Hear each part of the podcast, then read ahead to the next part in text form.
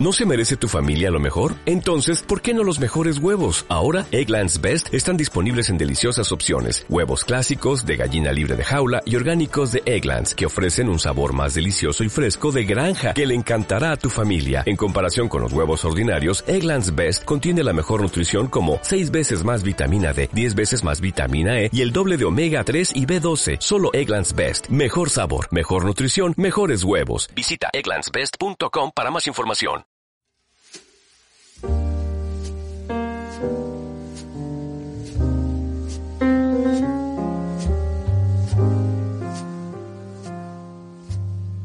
Hola a todos, bienvenidos a un nuevo capítulo de Contratapas Podcast. Mi nombre es Yamit Zuluaga y como en todas las oportunidades me acompaña Florencia Puddington. Hola Jam, acá estamos cerrando el año. Así es, estamos cerrando el año, el calor nos tiene leyendo pocos, bueno, yo leo mucho más cuando hace frío y primer ciclo que hacemos dedicado a una editorial y a los libros que he publicado en esos últimos tiempos. Estamos con la editorial Rodot y hoy vamos a hablar de un libro que a mí en principio me gustó muchísimo, es una novelita muy breve de Stanislaw Lem que se llama El profesor Donda, que es publicado por la, aquí en Argentina por la editorial Rodot. Y en principio yo quisiera decir que es una de esas novelitas que, que funciona como en muchos niveles, ¿no? Es un texto que la crítica un poco también se le dificulta catalogarlo porque un poco tiene ensayo filosófico, un poco tiene de crítica, un poco tiene obviamente de ficción y son esos libros que son muy versátiles, ¿no? En cuanto a cómo son construidos y a la sensación que le dan al lector.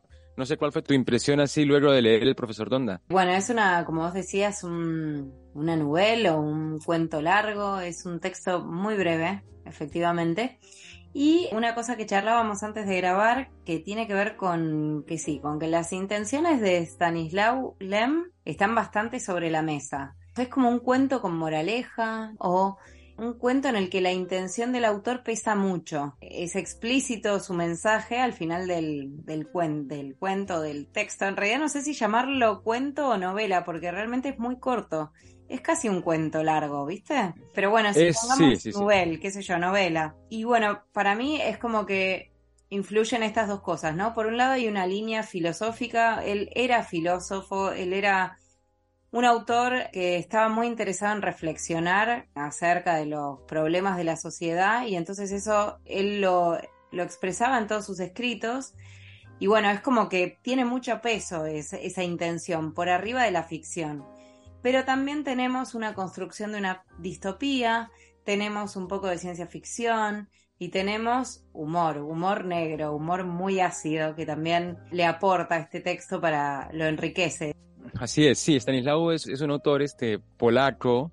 La novela fue publicada en 1973 y bueno, también hay que decir que es como un libro que, que hace parte de todo un universo, de todo un mundo, porque eh, el personaje eh, principal, que es el narrador, el que empieza escribiendo una carta, y John Tichy, que ah, es un académico, es un académico que termina pues, eh, bueno, pero antes de ir por la historia, lo que quería decir era que es muy usual también eh, con los con muchos escritores de ciencia ficción que alimentan todo un universo escritural y se repiten los personajes, se repiten mundos, planetas, tiempos.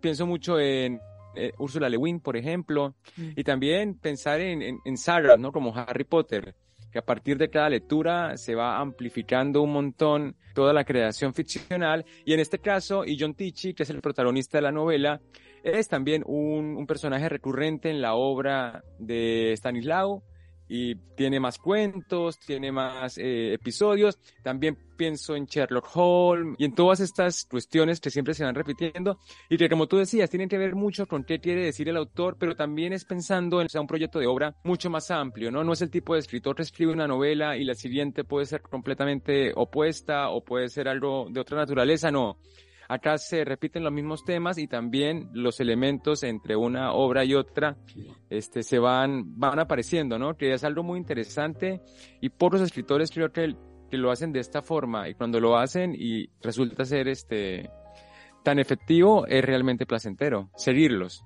Sí, es verdad que él, eh, digamos, construye un universo con ciertos personajes que por eso se reiteran a lo largo de otros textos que él también escribió. A mí, personalmente, como lectora inclinada a la ficción más que nada, me molesta un poco que sea tan explícita la intención. O sea, me parece que un poco destruye la magia de la ficción, eh, en donde también hay lugar para reflexionar sobre problemáticas sociales y de hecho medio como que es el eje de de la mayoría de la escritura, ¿no? Hablar de, de, nosotros, ¿no? De la condición humana y de los problemas y las miserias de la condición humana. Entonces, por ahí ese, ese final sentí que como que no estaba de más, porque la obra es bastante críptica hasta ese final, pero me hubiera gustado por ahí que, que, estuviera más atravesado por la ficción y que no fuera tan explícito. Bueno, al final mi intención de, de contar todo esto y de armar toda esta historia era hablar sobre esto otro, ¿no?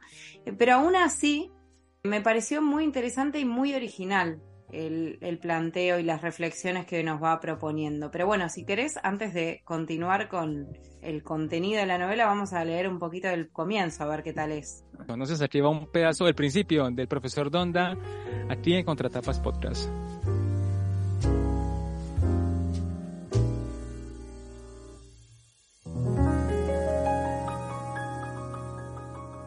Sentado frente a mi cueva, cincelo estas palabras sobre tablillas de barro. Siempre sentí curiosidad por saber cómo lo habían hecho los babilonios, pero no pensé que tendría que intentarlo.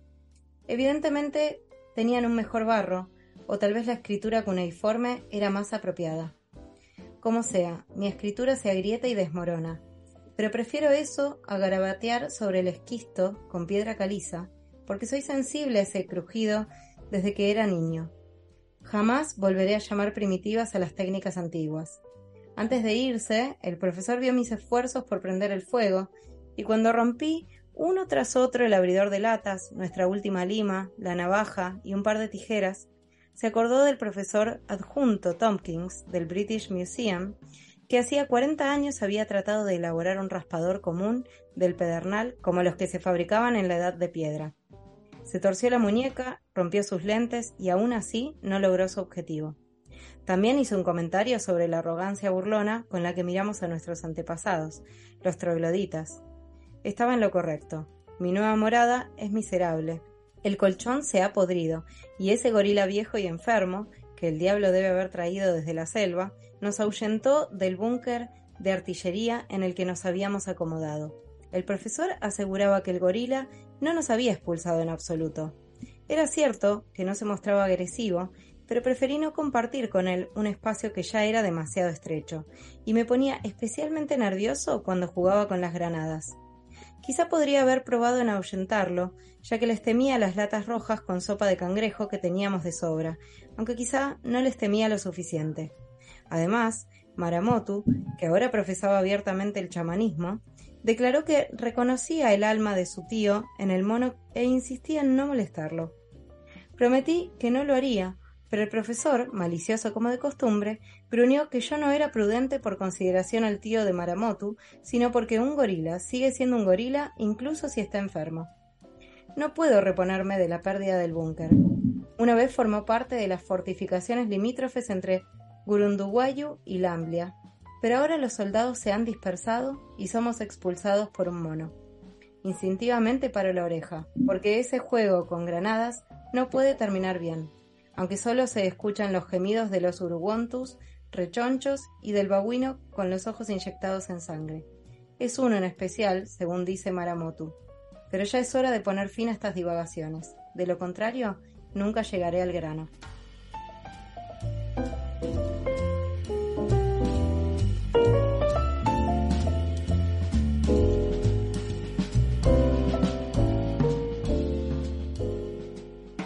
De ese modo arranca la, novela, la obra de, Stanislaw Lem.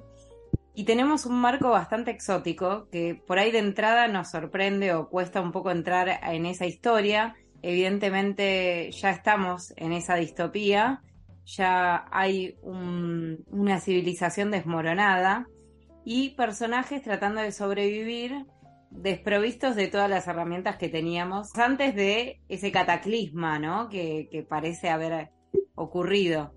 Bueno, siempre las distopías son pesimistas. Me hizo pensar en estos vaivenes y estas intermitencias en las que hay momentos a lo largo de la historia del arte en, en los que se, se demuestra, se observa que las sociedades tienen un mayor optimismo por las posibilidades del ser humano, por los alcances de la tecnología, hay como un momento de mucho ego y después hay momentos de pesimismo, de, dudas acerca de, de, la, condición humana y de, sobre todo en momentos en donde queda en evidencia las miserias del ser humano. Lo vimos en siglos anteriores, lo vimos en el siglo XX también, donde comenzamos el, siglo con un gran desarrollo tecnológico y movimientos artísticos que se, se, subían arriba de esos desarrollos tecnológicos, ¿no? El modernismo, las vanguardias históricas, todos exaltando el cemento, el desarrollo de las ciudades, las nuevas tecnologías, los nuevos medios de transporte, los desarrollos técnicos y tecnológicos. Bueno, había un gran momento de mucho optimismo, ¿no? De hasta dónde puede llegar el ser humano.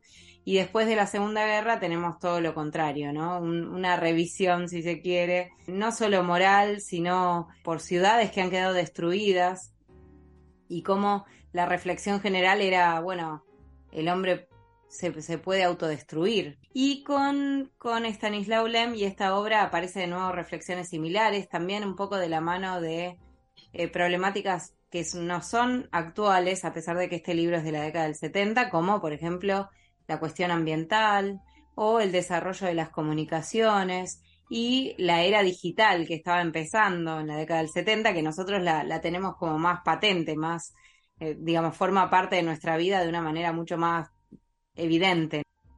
Sí, tal cual. Aparte, tiene también algo a mí que a mí me, me interesa mucho y es cómo está construida, ¿no? O sea, el personaje se ubica en un futuro catastrófico, o sea, ya pasó el colapso, que es lo que tú te referías, que también es un recurrente en la ciencia ficción, y él cuenta la historia de cómo se llegó al punto en el que todo se destruyó. Y es genial porque si bien él va a recordar el pasado, él está en un presente en, el, en cuyo contexto sus condiciones son, o sea, de el principio de la humanidad, porque como no hay computadoras, no, no tiene recursos, no, no tiene lápiz, papel, está escribiendo como con, con sopa de, de cangrejo en unas tablillas, o sea, hay como toda una, unos saltos de, tiempo muy interesantes porque vive como si estuviera en la edad de piedra, pero está en un futuro bastante avanzado, pero se acabó el mundo o bueno, la tecnología en todo el mundo. Entonces ahí me gusta mucho cómo juega con esos puntos, ¿no? Y otra vez de vuelta enfrentarse con la naturaleza porque está en, la, eh, está en una selva. Y acá podríamos hablar un poco de la trama, ¿no? Se trata de un, de un académico que es bastante mediocre en un punto, no es un tipo súper brillante, que termina en esta cuestión de la burocracia y termina siendo un representante de la FAO por pura casualidad y tiene que viajar a un país que es inventado, por supuesto, pero que tiene como connotaciones de selva, tercer mundo y todo lo demás, y termina por confusión tras otra, por casualidades, escapando porque lo van a matar. Y es ahí cuando se cruza con el profesor Donda, que también está escapando, ¿no? Entonces, es como abordar un montón de temáticas, como tú dices al principio, es un ensayo filosófico, critica la academia, critica la burocracia, critica el exceso de información, pero también critica el esnovismo, la corrupción, ¿no? Es como una obra que permite muchísimas lecturas de formas muy diferentes.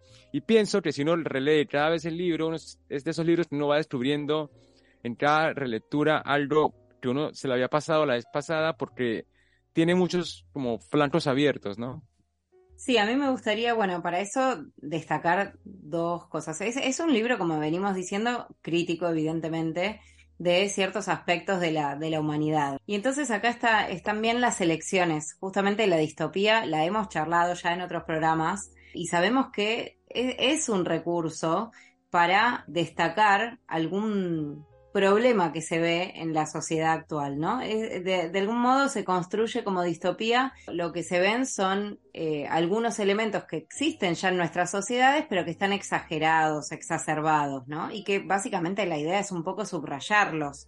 Eh, ¿Qué pasaría si esto se nos va de las manos? Y en este caso me parece que eso tiene que ver con, bueno, cuáles son los límites del conocimiento, del conocimiento científico, y sobre todo esta, esta confianza ciega que tenemos en la era digital, en la era de las comunicaciones, en Internet, en, todo lo que es el mundo digital, justamente, como todo nuestro conocimiento y cada vez más información se está depositando en estos espacios, nube y, bueno, teniendo en cuenta cómo, cómo, cada vez se digitalizan más los documentos y, cómo cada vez nos apoyamos más en ese tipo de, de tecnologías, que si de un día para el otro desaparecen, nos quedamos sin plata, sin conocimiento, sin un montón de libros. Y imagina como exagerando un poco, ¿qué pasaría si toda esta tecnología vuela de un día para el otro?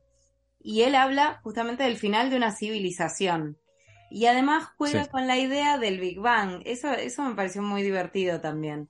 La idea de romper con todo y volver a empezar de cero, que es lo que le pasa a estos personajes. Nosotros los vemos al principio en un estado de naturaleza pura prácticamente, con algunos vestigios de las tecnologías que ya no sirven más, un búnker abandonado, que encima ya lo está ocupando la naturaleza, porque bueno, está este, este gorila.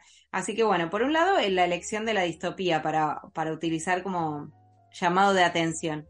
Y por otro lado, que lo mencionamos al pasar, pero vuelvo a eso, el tema del uso del humor, la referencia al humor. El humor está en lo absurdo, en, el ridículo de algunos personajes. Bueno, el profesor, que es el protagonista, es un personaje muy, muy ridículo.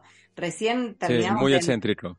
Claro, y lo entendemos al final, ¿no? Hasta, hasta el final no entendemos bien qué está haciendo, por qué funciona, por qué hace eso y por qué un científico no debería ser como, como se presenta este personaje. Entonces, hay, hay mucho de humor, de, de burlesco, ¿no? De sátira en toda la novela.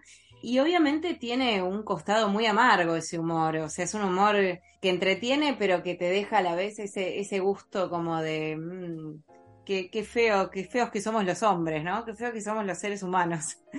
Pero bueno, también es otra forma de cuestionar, que a mí me encanta. El humor para cuestionar es espectacular.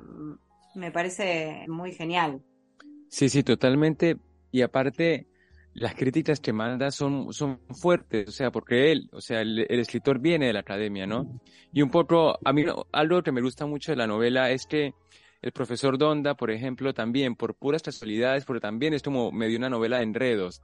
Los personajes eh, les va ocurriendo cosas por, por malos entendidos, por, por estar en el lugar equivocado a la hora equivocada y toda esta cuestión. Y por ejemplo, lo, lo que le pasa al profesor Donda es que es un académico cuya reputación está por el suelo, porque termina en esta universidad dictando una materia que, él nunca supo de qué era la materia, porque era como la esbarnética, ¿no? Y él aceptó el trabajo y dijo, bueno, no sé, allá miro a ver de qué va y eso enseñaré. Te está hablando un poco de las universidades, ¿no? De toda esta cuestión de la, de la comercialización, de la formación universitaria, por ejemplo, de esta necesidad de uno sentirse alguien por acumular títulos, de esta cuestión de que las personas se meten a la academia sin vocación para hacer algo y parece no tan difícil. Entonces hay como toda una crítica a su propio mundo, que es muy interesante, y luego tiene las macrocríticas, que son como, por ejemplo, a la cuestión de la del tercer mundo, ¿no? Y la pobreza y cómo hay un desnivel en el personaje que viene de Europa y cae en un lugar donde hay chamanería, donde todo el mundo hace lo que puede, muy país de, tercermundista, ¿no? Hay mucha corrupción, todo es desenfrenado, todo es como, como muy bizarro. Y a mí eso me interesa mucho, ¿no? Cuando un autor es capaz de hacer un mundo en el que uno puede ver reflejadas las problemáticas sociales sin la necesidad de tener el juicio directo porque en la boca del personaje nunca hay una crítica para el sistema o para dónde está o para su vida, pero sí entendemos cómo se va manejando a partir de la narración, que es una narración en primera persona, en cuanto, por ejemplo, lo que tú decías, el profesor Donda trama algo, pero nunca sabemos qué es hasta el final, o sea, también el secreto está guardado para el lector también, y eso abona muchísimo a la idea, y aparte la estructura también ya es propositiva, porque el, se supone que la novela es una carta que él está dejando. Entonces ya hay como un género dentro del género, ¿no? Porque el marco es la historia de, de, de, Tichi, pero el texto dentro del texto es la narración de la historia del profesor Donda y cómo llegamos hasta ahí. Y a mí eso me parece genial porque es un libro que experimenta mucho y eso lo decía, bueno, yo leí una crítica y una entrevista que hacía Stanislaw Lem y decía que a él no le gustaba tanto la ciencia ficción americana porque no buscaban nuevas formas, solamente se preocupaban mucho por el contenido, porque el universo fuera nutrido y fuera cada vez más disparatado, pero dejaban de lado la escritura como arte. Y tiene razón y en este libro se ve reflejado que a él también le interesaba contenido, forma y que buscando la originalidad, buscando lo nuevo, la autenticidad. Eso es realmente valioso encontrarlo en este libro, por ejemplo. Sí, eso es cierto, ¿no? Bueno, esto que, decíamos de ya que el comienzo sea tan confuso para el lector y que te obligue a estar como atento para entrar en ese juego y entender qué hacen esos personajes, por qué está escribiendo en una tablilla, ¿no? Uno espera por ahí, capaz que siempre uno entra primero por el realismo y después ubica que, que se trata de un texto que tiene una dinámica distinta. Ahí está el juego también que hace o ese pacto que uno hace con el narrador y lector, ¿no? También es cierto que coincido con vos, hay, hay una crítica al campo, al campo científico y en realidad al, ámbito académico, ¿no? A la forma en la que se desarrolla nuevo conocimiento, como también es un ámbito en el que, que, muchas veces no llegan estos cuestionamientos, o, o, por ahí para el gran público siempre está visto como, como la parte más más pura del ser humano, en donde no entran prejuicios o no entran estas, estas pequeñas miserias que, nosotros vemos en el día a día, de que hay favoritismos o que de dónde venís y cuál es tu formación, puedan llegar a, a cuestionarse un conocimiento o a cuestionarse un saber solo por quien lo presenta o quien quién lo hace, quién lo muestra, ¿no? Al mundo. aparte de ahí, ahí te digo algo porque dices algo que a mí me interesa mucho y es que es la crítica al mundo académico, pero también es una cuestión muy repetida, es un problema ético. Mm. Porque, por ejemplo, cuando la gente piensa, el profesional de la salud uno siempre piensa, son todas las personas que trabajan en salud son tipos dedicados a salvar la vida, a mejorar la calidad, pero también hay toda una parte oscura, ¿no? La cuestión de los medicamentos, la cuestión de la privatización de la salud. O sea, una disciplina que está llamada a ayudar y a ser como 100% altruista, tiene también sus costados bastante perversos. Lo mismo en la política, lo mismo en la policía en, las Fuerzas Armadas. Y también pasa acá, o sea, uno piensa en la academia y uno piensa gente que está, ama el conocimiento, viste, la filosofía, y están todos ahí por pasión, por hacer, por entender mejor el mundo, y no, también tiene todo un costado perverso de burocracia, de parla, de chamullo, ¿no? Y esto él lo pone en evidencia y aún así termina tampoco juzgándolo directamente, que es lo lindo, ¿no? Expone, pero sin una, como sin una cosa de valor en donde uno diga, no, pero este, este Stanislao, la verdad, se le sale el odio en las palabras. No pasa eso, solo expone como objetivamente el panorama y el problema que él ve en ese escenario. Y eso me parece encantadorísimo. Claro, porque lo que le pasa al profesor, justamente, es que em, como su, su forma de, de, alcanzar ese conocimiento es poco tradicional. Y justamente me parece que una de las cuestiones que está marcando acá es que a veces la burocracia o el, la estructura limita miradas más originales que podrían producir un conocimiento de una manera distinta, ¿no? Justamente en un momento el, profesor dice, no tenemos que reajustar lo que estamos viendo, sino cambiar el punto de vista. Y eso tiene que ver con esto, ¿no? Con, con poder ver las cosas de otra manera, pero eso quiere decir a veces salirse de la estructura, ¿no? Obviamente el profesor es un personaje disparatado, ¿no?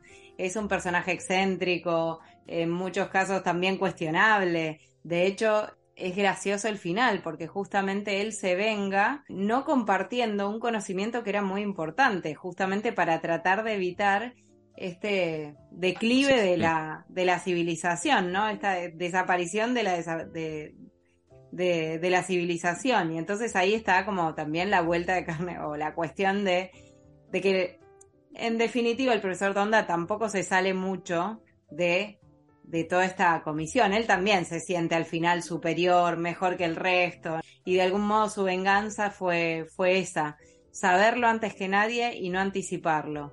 O anticiparlo de una manera en la que sabía que no lo iban a tomar en cuenta. Hay ahí también un gesto bastante miserable de su parte. O sea, Donda es un personaje ambivalente en ese aspecto, ¿viste? Tiene su aspecto sufrido, pero también tiene su asunto de, de malicia, como, como una cosa picaresca, en la que siempre está como este, jugando con nuestro amigo Tichi, que es el narrador, no es un personaje, excéntrico y pintoresco. Y un poco para terminar mi intervención, yo, yo también quería decir otra de las críticas que veo en el libro es respecto al mundo académico, cómo se trata todo lo que no sea científico. Pues el profesor Donda se dedica a recolectar eh, hechizos, ritos, como toda la cosmogonía de pueblos originarios, o sea, todo lo que no tiene que ver con el proceso científico, con todo lo demostrable y con lo que puede hacer un experimento para, para medir, no, él se dedica un poco a recopilar cuestiones más místicas y por eso también es una de las razones por las que se le desacredita en el mundo académico, ¿no? Porque un, poco es medio lleno y medio un tipo dedicado a algo por lo que no se tiene respeto. Que me hace también mucho en cómo hay ciertas disciplinas que logran tener un espacio muy importante cuando son abrazadas por la ciencia. Pienso en el mindfulness, en la meditación, en los masajes, ¿no? Que, que a lo mejor mucha gente descree, incluyendo, por ejemplo, la astrología. Sí, totalmente. Bueno, y también justamente ese gesto que hace el profesor Donda para descubrir que el conocimiento tiene un peso, que es llenar la computadora de conocimiento de cualquier tipo y de algún modo es un gesto que está igualando, ¿no? Los conocimientos, está, porque es decir, todo tiene el mismo peso. De algún modo lo que, lo que está haciendo con ese gesto es poner en evidencia esto, ¿no? Al final, el conocimiento sea científico, sea esotérico, o sea de cultura popular, o, o no sé, de, de, brujería, bueno, vale igual para lo que sería la materia, ¿no? Porque es lo que descubre finalmente es que es cuantificable, ¿no? Que tiene un peso y que puede, superado un peso, puede generar un Big Bang. Pero bueno, en definitiva ahí está, está subrayado esto que estabas diciendo vos. Así que bueno, una novela muy, muy entretenida, muy divertida y que te, te deja pensando también. Sí, tal cual. Así que yo súper encantado y con, y de leer más, ¿no? De este autor, porque la ciencia ficción cuando uno descubre cierta pluma que no le interesa, se vuelve realmente un placer. Así que, Flor, segundo libro de este último ciclo. Nos queda un librito más y, y acabamos el año. Así que muchísimas gracias por estar conmigo aquí hablando un poco de literatura. También a ustedes muchísimas gracias por escucharnos. Y bueno, ya saben, Contratapas Podcast en Instagram, en Facebook. Nos pueden escribir, mandar recomendaciones y demás. Y Flor, contigo nos encontramos en la próxima, en el próximo programa. Nos vemos. Chao, chao.